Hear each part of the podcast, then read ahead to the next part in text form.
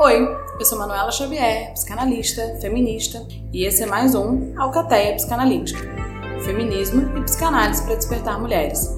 Venham bar com a gente? Chegamos agora no nosso quarto episódio da nossa série Abuso, em que a gente falou aqui desde o começo, a gente falou sobre a importância do feminismo como um processo de emancipação, a gente falou sobre o relacionamento abusivo dentro dessa gênese do abuso como uma, um hábito, praticamente um hábito familiar, a gente falou do relacionamento abusivo, heterossexual, e agora, nada mais do que justo da gente dizer a vida pós-abuso. Existe vida após abuso? Como é entrar num relacionamento depois de um relacionamento abusivo? Quais são os efeitos? Quais são as consequências? Quais são os impasses? Quais são as dificuldades? O abuso acaba quando a relação termina? Todas essas perguntas no Globo Repórter. Mentira, todas essas perguntas a gente vai trabalhar aqui juntas.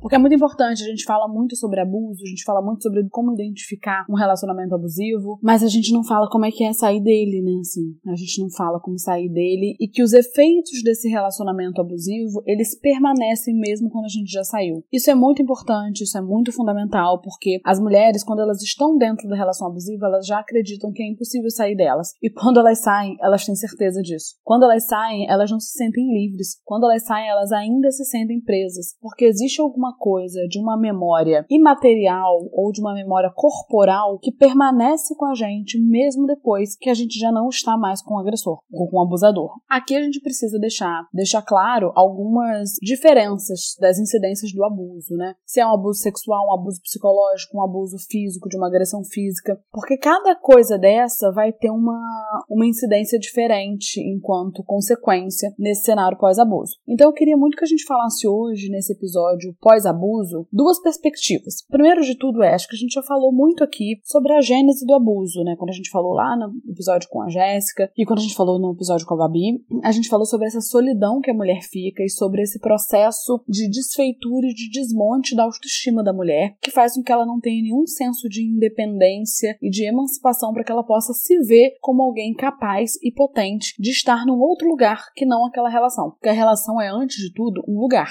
Para que a gente possa tratar disso, disso, a gente precisa entender que lugar é esse. Porque o que a gente precisa atacar não é a relação, mas é esse lugar. Porque à medida que a gente desmonta esse lugar, a relação perde sentido, a relação abusiva. O que, que eu quero dizer? E aí é um outro ponto que vocês me perguntam muito lá no meu Instagram. Como que eu ajudo uma amiga que está no relacionamento abusivo? Não adianta a gente apontar o dedo. Não adianta a gente apontar o dedo e dizer, você tá vivendo um relacionamento abusivo, sai fora, amiga cilada, esse cara é um escroto, esse cara é isso, colocou outro. E marcando mais uma vez que estamos falando aqui de relacionamento abusivo numa perspectiva cis heteronormativa. A gente pode algum dia aqui marcar de chamar uma mulher lésbica para dar essa perspectiva dela de uma experiência do abuso. Que eu tô colocando aqui, é o que eu me sinto autorizada a dizer, é enquanto mulher heterossexual. Então a gente tem que levar em consideração esse recorte. Então quando eu recebo perguntas assim, perguntando como é que eu posso fazer minha amiga perceber que ela ela tá num relacionamento abusivo, tirar ela desse relacionamento abusivo. Geralmente a gente vai porque tá muito claro. Gente, para quem não vive a relação abusiva, quem tá de fora, é muito claro que o sinal tá posto ali. Mas para quem tá dentro, aquilo tá muito naturalizado. Isso guardando alguns recortes aí de, daqueles casais, por exemplo, que forjam uma perfeição, e principalmente em tempos de Instagram, né, em que tudo é muito forjado, tudo é muito maquiado, o que acaba sendo uma forma da própria pessoa, daquela própria mulher que vive aquela relação abusiva, dela esconder, dela mesma não ter ter que se encontrar com esse dado de que ela vive um relacionamento de merda. Então ela acaba postando coisas, meu amor, meu isso, como uma forma dela dizer para ela mesma que aquilo ali ainda serve para alguma coisa, ainda desempenha alguma função. A gente falou disso aqui no episódio com a Jéssica, que um relacionamento amoroso, ele é sobretudo uma função social, uma função social atribuída às mulheres. As mulheres precisam estar no relacionamento para que elas sejam validadas como mulher. E isso vai fazendo, é claro, com que elas passem por cima de mil violências para ter aquele relacionamento. E a gente já viu que essa é a lógica do abuso. Então, o que a gente precisa entender é quando a gente fala de como ajudar uma amiga a se perceber, a gente precisa entender o que, que ela vai encontrar depois. O que, que ela vai encontrar depois que ela sair dessa relação. Porque a gente não pode tirar uma mulher de uma relação abusiva e jogá-la no mundo da mesma forma que ela está. Insegura, se sentindo incapaz, com a autoestima destruída, sem o menor senso de potencialidade própria. Ela não vai conseguir se refazer. Ela vai sucumbir a uma depressão, ela vai sucumbir a um outro relacionamento abusivo. Porque se tem uma coisa que o abusador sabe fazer muito bem, é trabalhar a autoestima da mulher. Porque eu já falei para vocês aqui, nenhum abusador chega dando um tapa na cara. Nenhum abusador chega esculachando a mulher. Eles chegam com muitos amores, eles chegam com devoção, eles chegam com ninguém vai te amar como eu te amo. É assim que eles chegam. Então isso é uma estratégia de dominação. Então se essa mulher ela sai destruída de uma relação e ela não trabalha essa autodestruição, né, aí dessa situação que ela tá, ela vai entrar em outro relacionamento abusivo com um cara que vai se apresentar dessa forma. Eu vou te refazer, eu não vou fazer com você o que ele fez. Não... Quando você ouvir isso de um cara, você já corre com esse lado. Então, quando a gente fala de alertar mulheres para uma relação, para que elas estejam numa relação abusiva, a gente precisa trabalhar exatamente isso: a autoestima, a independência, o poder de criatividade dessa mulher, de invenção. Então, ao invés de a gente dizer, amiga, corre que seu boy é um escroto, que a gente diz, cara, você é foda, nossa, você é muito talentosa, você é criativa, vamos sair para beber? Vamos sair para ir cinema? O que, que você acha disso? O que você acha daquilo? Olha, toma esse presente pra você, toma esse livro. Ou quando, sei lá, tu tá vendo uma série junto, tu tá vendo um bafão na internet. Cara, olha isso, isso clássico de abusador, né? vai colocando de formas sutis, sem que pareça que você está ali vendo muito nitidamente que ela está num relacionamento fudido e não consegue sair dele. Porque é preciso que essa mulher ela vá percebendo por conta própria, entendendo que ela pode contar com você. É esse terreno que a gente está organizando que vai fazer com que essa mulher ela possa caminhar de uma forma mais firme por esse terreno do pós-abuso. Porque não é fácil sair de uma relação abusiva e não é fácil lidar com as consequências do que vem depois. Para a gente tratar isso depois, eu queria muito falar aqui à luz de um filme muito difícil, e aí aqui, alerta gatilho. Um filme bem, bem denso, assim, quem viveu uma relação abusiva vai ativar vários, vários gatilhos. É um filme bem pesado, que chama O Homem Invisível. O que que se trata o filme? O filme é com a Elizabeth Moss, que faz Handmaid's Tale. Assim, quando tem a Elizabeth Moss, a gente já fica já super querendo ver. E aí é muito difícil, assim, é, para mim eu tive essa dificuldade de ver o filme, porque eu via muito a Elizabeth Moss ali, e ela tava muito muito para mim assombrada pela atmosfera June, né, lá do Handmaid's Tale, quem vê. Que é isso, né, que é uma mulher completamente silenciada, abusada, cheia de violências. E aí a gente vai vendo como que a própria Elizabeth Moss, nesses papéis, aí seja a June, ou seja essa moça lá do filme que chama Cecília, como que ela vai ficando com esse arquétipo da mulher abusada. Que é isso, que você já olha para ela, você já, já liga o seu alerta de assim, abusada. Já liga esse alerta, já vê tudo de um outro lugar. E eu acho que isso é importante da gente pensar pensar, pra gente poder se localizar, assim, quais são as referências de mulher que a gente tem. Porque é como se quando a gente fala, até no próprio feminismo mesmo, como se a gente falasse assim, toda mulher habitará um relacionamento abusivo um dia, toda mulher será abusada, já foi, está sendo ou será. Quando a gente coloca isso como um destino fatídico, a gente tá querendo dizer alguma coisa, gente. Isso não é uma responsabilidade individual. Isso é alguma coisa do coletivo, que o feminismo não é um movimento individual, não é uma coisa que faz sentido para mim. O feminismo é um movimento que diz respeito a uma certa historicidade das mulheres. Então tem alguma coisa de um lugar social que está posto para todas que assim é muito estranho, né? Não, que todas as mulheres já foram, estão sendo ou serão abusadas. O que, é que isso diz do lugar social que é posto às mulheres na sociedade? Então, como se o abuso fosse esse destino fatídico. Então, o que eu ia dizer da, do filme do Homem Invisível é que a Elizabeth Moss, é, acho que é bem importante isso, assim, de ser ela, que acabou de fazer, tá fazendo esse personagem lá no Handmaid's Tale, e agora ela desempenha esse papel de uma mulher que tá no relacionamento abusivo. E aí, do que, que se trata filme? Qual a história do filme? Sinopse. Ela está lá num casamento com um boy e ele morre. Então, do que, que se trata o filme, gente? Um Homem Invisível. Sinopse do filme. A Cecília é casada com um cara, X, e ela vive um relacionamento abusivo. A gente até então não sabe necessariamente quais são esses abusos. É um cara que a gente percebe, e isso é, isso é muito sutil, gente. Ela é foda, a Elizabeth Moss é foda. A gente percebe no filme as expressões dela de que ela tá tensa e com medo o tempo inteiro no filme. E aí, é, logo no começo do filme, ela consegue fazer uma armadilha lá, ela consegue fazer um negócio que ela consegue sair, ela consegue fugir. Porque é como se esse cara deixasse ela numa situação de cárcere total. E aí ela consegue fugir, ela consegue fugir dessa relação e ela vai embora. E aí a gente vai acompanhando isso, a gente já acompanha com muita atenção a fuga dela. A gente até então, a gente, telespectador, a gente não viu os abusos. Tem uma mulher que tá fugindo, a gente tem uma cena só em que quando ele pega ela no carro, ela vai ser acudida pela amiga, e aí ele pega ela no carro, e aí ele soca o vidro, tal, ele dá uma crise lá. E aí é nesse momento que a gente vê alguma coisa da violência dele. Mas até então, o que a gente tem é a narrativa dela. A gente não tem nenhuma cena que comprove a violência. Guarda isso porque isso é muito importante. E aí a Cecília vai lá e foge e fica morando na casa de um amigo, escondida. E aí a gente vai acompanhando, a postura dela permanece a mesma, de medo, tensão e apreensão o tempo inteiro. E aí ela, ela consegue fugir desse cara e em algum momento ela descobre que ele morreu. Ela fica com a sensação, e ela fala isso, de que ela tá sendo sendo perseguida, de que ela tá sendo observada. Ela fica com a sensação de que esse cara vai encontrar ela. O filme é um cara muito poderoso, é um cara que trabalha com tecnologia. E ela sente que ela tá sendo observada o tempo inteiro. E aí o que acontece? A Cecília, ela vai lá e fica morando nessa casa fugida e tensa o tempo inteiro. Ela não consegue ir na porta de casa, ela não consegue ir lá no, no, no Correios, ali na frente da casa para pegar a correspondência. E aí tem um dia, e essa cena é, é bem forte, assim, quando ela consegue ir pegar essa correspondência no correio, ela fica feliz porque ela conseguiu ir na porta de casa. Gente, isso eu que trabalho com clínica e que vejo e recolho isso todo dia dos impactos completamente aniquilantes de uma violência psicológica sobre a mulher, botar o pé na porta de casa é grandioso. Um belo dia ela tá lá nessa casa, tentando refazer a vida, mas numa condição de fugitiva, e um belo dia ela recebe a notícia da morte desse cara. Pronto, né? Agora arrasou, maravilhoso. Esse cara morreu, ela tá livre. Não ela sente que ela ainda está sendo perseguida. E aí, como que ela sente isso? Ela sente real. E aí, a gente que tá vendo o filme, ela vê ele de forma invisível. Por isso que o nome do filme é O Homem Invisível. Porque a gente vai percebendo a presença dele, e eu achei isso tão sensível do filme. A gente vai vendo a presença dele, é assim, as pegadas dele no lençol, a silhueta dele, as marcas invisíveis desse homem na vida dela. E ela tá sendo perseguida. E como ele é invisível, ela também não vê, mas ela sente. Como ele é invisível, ele começa a fazer coisas. Por por exemplo, ele bate nas pessoas e aí parece que é ela que bateu. O filme vai mostrando essa coisa que é o que a gente fala do gaslighting, que é como que a Cecília ali, diante dessa aparição desse homem invisível, ela fica tida como louca. Porque assim, ninguém tá vendo isso. E essa é a riqueza que eu quero colocar para vocês. Ninguém vê o abuso acontecer. E depois que ele para de acontecer, ele continua acontecendo e ninguém tá vendo. Porque ele é psicológico, ele deixa marcas, ele deixa cicatrizes muito profundas que ninguém vê. A gente já vai chegar nisso. E aí eu recomendo que se você não viu filme e não quer saber spoiler, você pausa aqui nesse momento e depois você volta para ouvir, porque eu vou falar spoiler.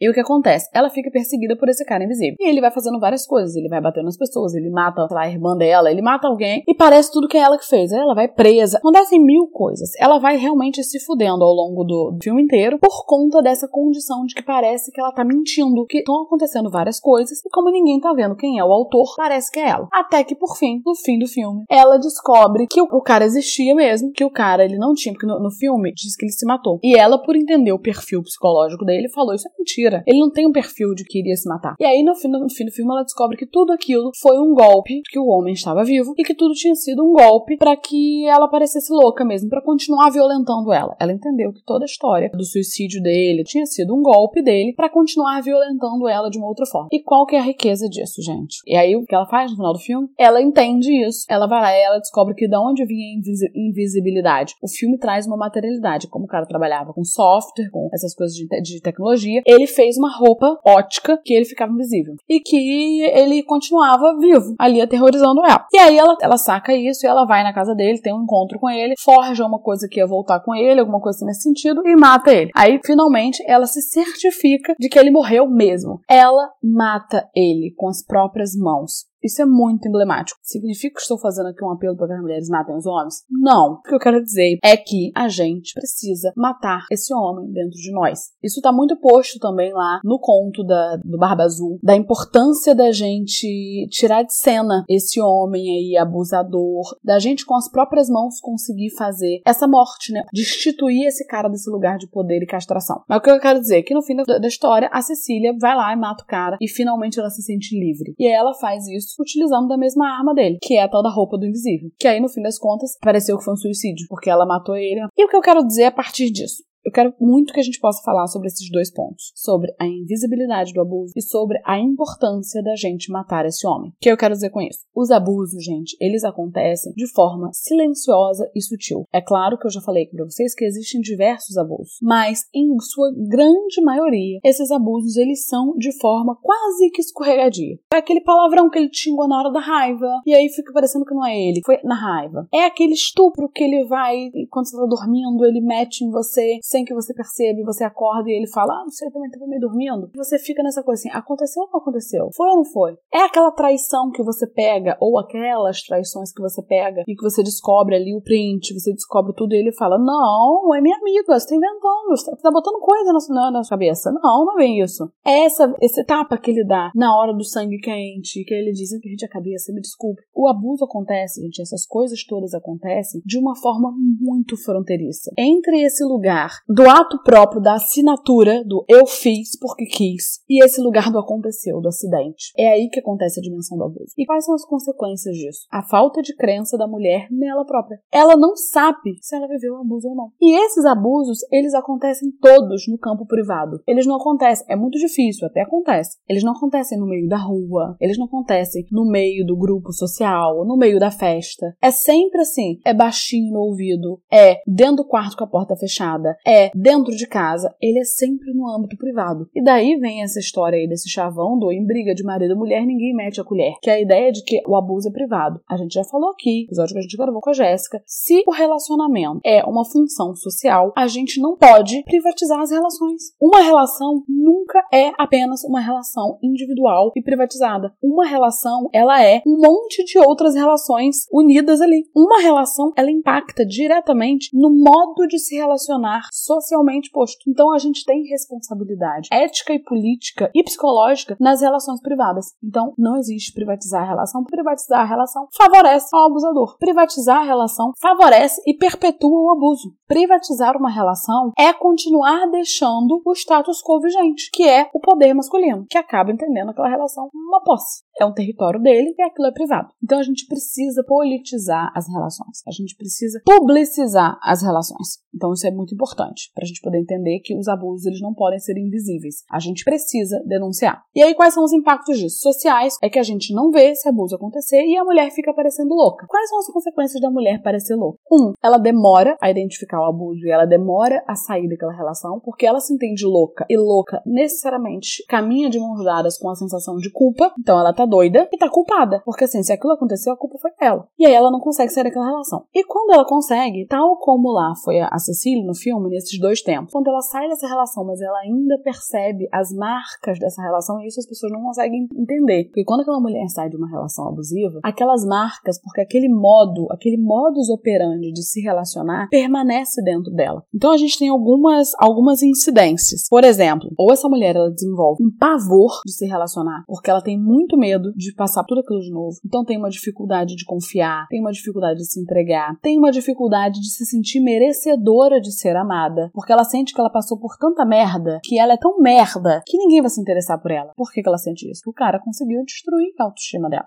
Então, ou acontece isso, essa mulher ela faz uma recusa a se relacionar de novo, ou ela até topa se relacionar de novo, mas ela ainda tá programada no modelo anterior, que era o modelo de abuso. Então ela acaba reproduzindo com um novo parceiro esse mesmo modo de funcionamento que ela tinha com o abusador. Um modo de subserviência, um modo de inferioridade, um modo de insegurança, um modo de silenciamento. Ela acaba reproduzindo. Eu lembro muito comigo, assim, como foi comigo. A primeira pessoa que comecei a me relacionar de uma forma mais estável depois que eu saí do meu relacionamento, o meu antigo relacionamento era uma coisa muito problemática, assim. Ele tinha toda uma questão, uma recusa a estar em meios sociais comigo. Tudo requeria um grande esforço. Eu tive que fazer um grande esforço de convencê-lo, quase que de forma assim, pelo amor de Deus, vá comigo, vamos. Ele não me proibia de ir, mas ele nunca estava comigo. E aí eu tinha que fazer um grande esforço de convencê-lo a ir comigo e um grandíssimo esforço de fazer aquele ambiente gostoso para ele, saudável, assim. É interessante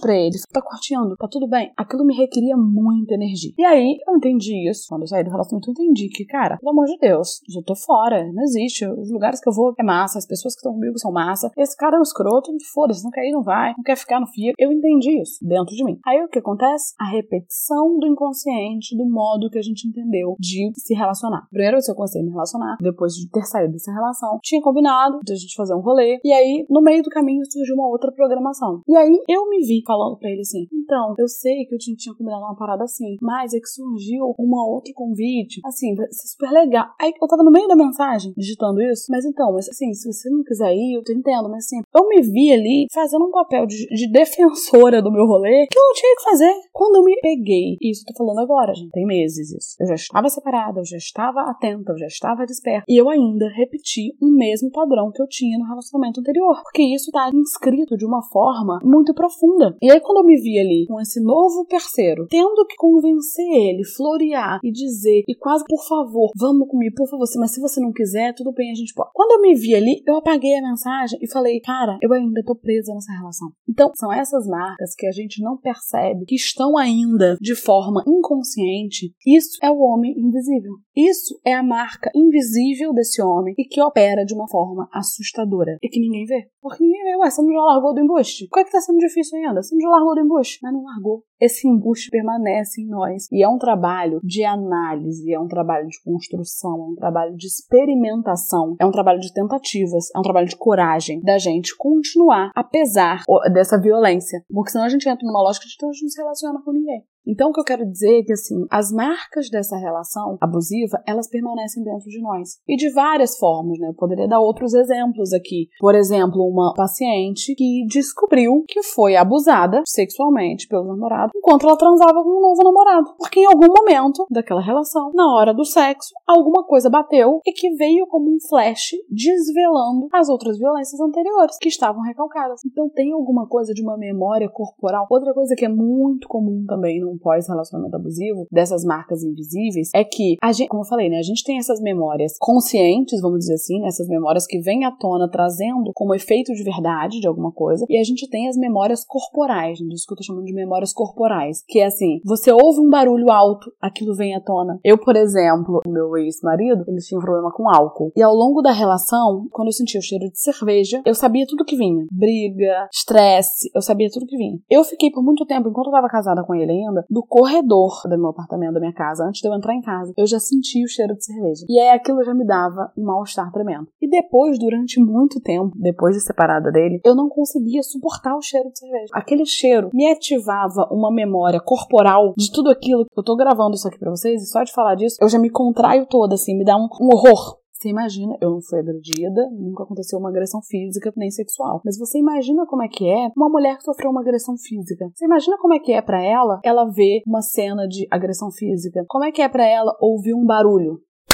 Imagina como é que é ouvir um grito ou ouvir uma frase. Uma outra paciente minha também sofreu um abuso sexual, e aí não foi namorado, né? Foi um cara. E tinha uma palavra X, que aí eu não, não, não cabe aqui falar. Tinha uma palavra X que o abusador falou para ela na hora do abuso sexual, que depois, no outro momento, quando o namorado falou aquela palavra para ela na hora do sexo, ela se travou toda e começou a chorar. Ela não sabia disso, gente. Ela não tava carregando aquela palavra na cabeça dela, tipo, palavra proibida. Aquilo é uma memória corporal. E que é como se a vida e as experiências experiências fossem dando essas chicotadas, assim, de isso tá vivo, isso tá latente, isso tá aí. E isso é muito doloroso. Isso ninguém entende. Isso ninguém entende. Porque a gente tem a sensação que o abuso acaba quando termina, mas ele não acaba. Porque a gente tem um trabalho que é o trabalho de fazer o luto da relação. E o que acontece é que a gente precisa, quando a gente se separa de um abusador, a gente tem que fazer dois lutos. A gente tem que fazer o luto do abusador, o luto de se separar daquele cara que era um escroto, um embuste, violento, péssimo, terrível e o luto de se separar do cara tranquilo, do cara incrível, do cara por quem a gente se apaixonou. São dois trabalhos de luto. E aí que entra parte dessas reflexões, né, de como é que é esse homem invisível e como é que é a importância da gente ter que, com as próprias mãos, matar esse homem. Porque esse é um trabalho que a gente precisa fazer. A gente precisa fazer com cuidado, a gente precisa fazer com apoio e com amparo. A gente precisa fazer isso em terapia, em análise, em rodas de conversa. A gente precisa fazer isso individualmente e no coletivo com outras mulheres. Que é esse trabalho de desvendar, de desmembrar, de destrinchar a lógica do abuso.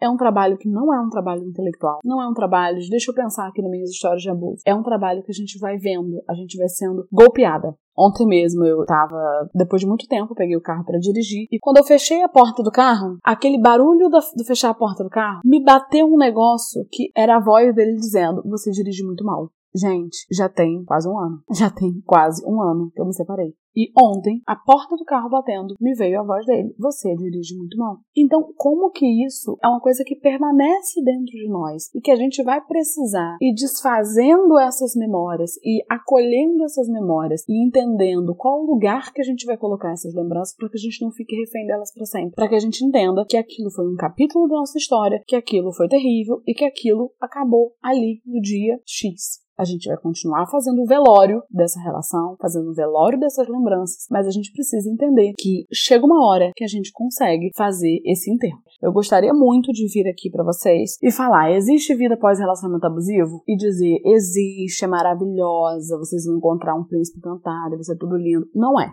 Não é. Seria muita canalice da minha parte dizer isso. A intenção desse episódio é dizer que a vida pós-relacionamento abusivo segue sendo de abuso. A gente continua sendo abusada pela incidência violenta e feroz desse homem invisível. E o trabalho que a gente precisa fazer é entender a lógica atrás desse abuso, é entender quem foi a mulher que nós éramos quando fomos abusadas, quem é a mulher que nós queremos ser, quem é a mulher que estamos trabalhando para ser, e a gente poder se emancipar desses abusos. Porque se emancipar desses abusos é se emancipar da ideia de que a gente precisa do amor daquele homem. E isso é muito óbvio, é muito simples, mas é muito difícil de, de operar na vida. Porque mesmo quando a gente repete ou reproduz aqueles abusos, é como se a gente estivesse querendo legitimar e querendo fidelizar o amor daquele novo homem, mas com as chaves do homem antigo. E aí percebe que eu tô falando homem, homem, homem? O protagonismo continua sendo do homem. É como se as nossas urgências, é como se os nossos limites não valessem. E a gente precisa entender e aprender a colocar limite. O outro não pode fazer o que quer de mim.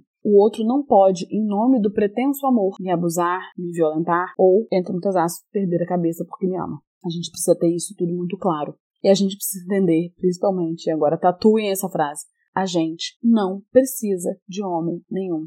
A gente não precisa de homem para nada. Anotaram? Então agora não esquece, não. Entende que você é importantíssima, você é talentosa, você é foda, você é criativa, você é perspicaz, você é corajosa. Sua vida vai continuar seguindo. Você vai encontrar pedras, você vai encontrar dificuldades, você vai ter vontade de voltar, você vai duvidar de você. Mas olha pra frente, tem um monte de mulher do seu lado. Fala, conta a sua história. Conta pra uma, conta pra outra, conta baixinho, conta sem dizer que é você. Vai se apropriando dessa história. A mulher abusada faz parte de você, loba. Se você não acolher, se você não abraçar, se você jogar um peso de culpa em cima dela, você vai continuar eternamente refém desses abusos. É uma merda a gente ter precisado viver uma merda para entender que a gente não precisa viver uma merda, mas aconteceu. E esse é o objetivo da gente estar tá aqui agora trabalhando sobre isso e pensando sobre isso. É entender esse episódio é um episódio muito muito precioso para mim, porque ninguém diz Ninguém diz que depois do abuso a gente continua perseguida por essa assombração fantasmática dos ossos do abusador. E a gente precisa entender, entender isso, porque é só quando a gente conseguir fazer esse enterro, é só quando a gente, com as nossas próprias mãos, conseguir matar esse homem, que a gente vai conseguir seguir livre e leve para o encontro com o outro. Que enquanto a gente carregar esse homem dentro de nós, tudo estará fadado ao fracasso ou à repetição do mesmo script da mesma história. Então, existe vida após abuso, mas antes de empreender uma nova relação, antes de empreender um novo romance, é preciso fazer luto. A minha proposta é que a gente faça da luta o luto. É que a gente possa fazer denúncia. Isso que você viveu não aconteceu só com você. Isso que você viveu está inscrito na sua carne, na sua marca de mulher. E é contra isso que a gente precisa lutar. Entender que assassinar aquele homem é assassinar e derrubar todo um regime patriarcal de opressão, de violência que nos impõe a nós mulheres essa experiência de abuso. Então a gente precisa estar de olhos atentos, a gente precisa estar com um faro aguçado, a gente precisa estar emancipada. Então, o que eu quero dizer hoje nesse episódio é: faça luto, faça terapia, faça luta mês de maio, a gente vai continuar uma outra série. E aí sim, nós falaremos disso. Depois que você estiver curada, depois que você estiver em tratamento de todas essas feridas que permanecem dentro de você, depois que esse homem invisível tiver se tornado um homem cadáver, aí a gente vai falar sobre amor, sobre relação, sobre o que, que é uma relação saudável. Mas antes, e é isso que eu deixo por hoje, a relação mais saudável que você precisa ter é a relação com você mesmo. Então se toca, se acolhe, se recebe, se escuta. Você é foda você não precisa de ninguém. E vai passar, pode acreditar em mim, viu? E esse foi mais um episódio das Lobas Uivantes da Alcateia Psicanalítica. Daqui, seguimos ecoando nas redes. Segue lá. Se quiser apoiar a gente, o link tá na descrição.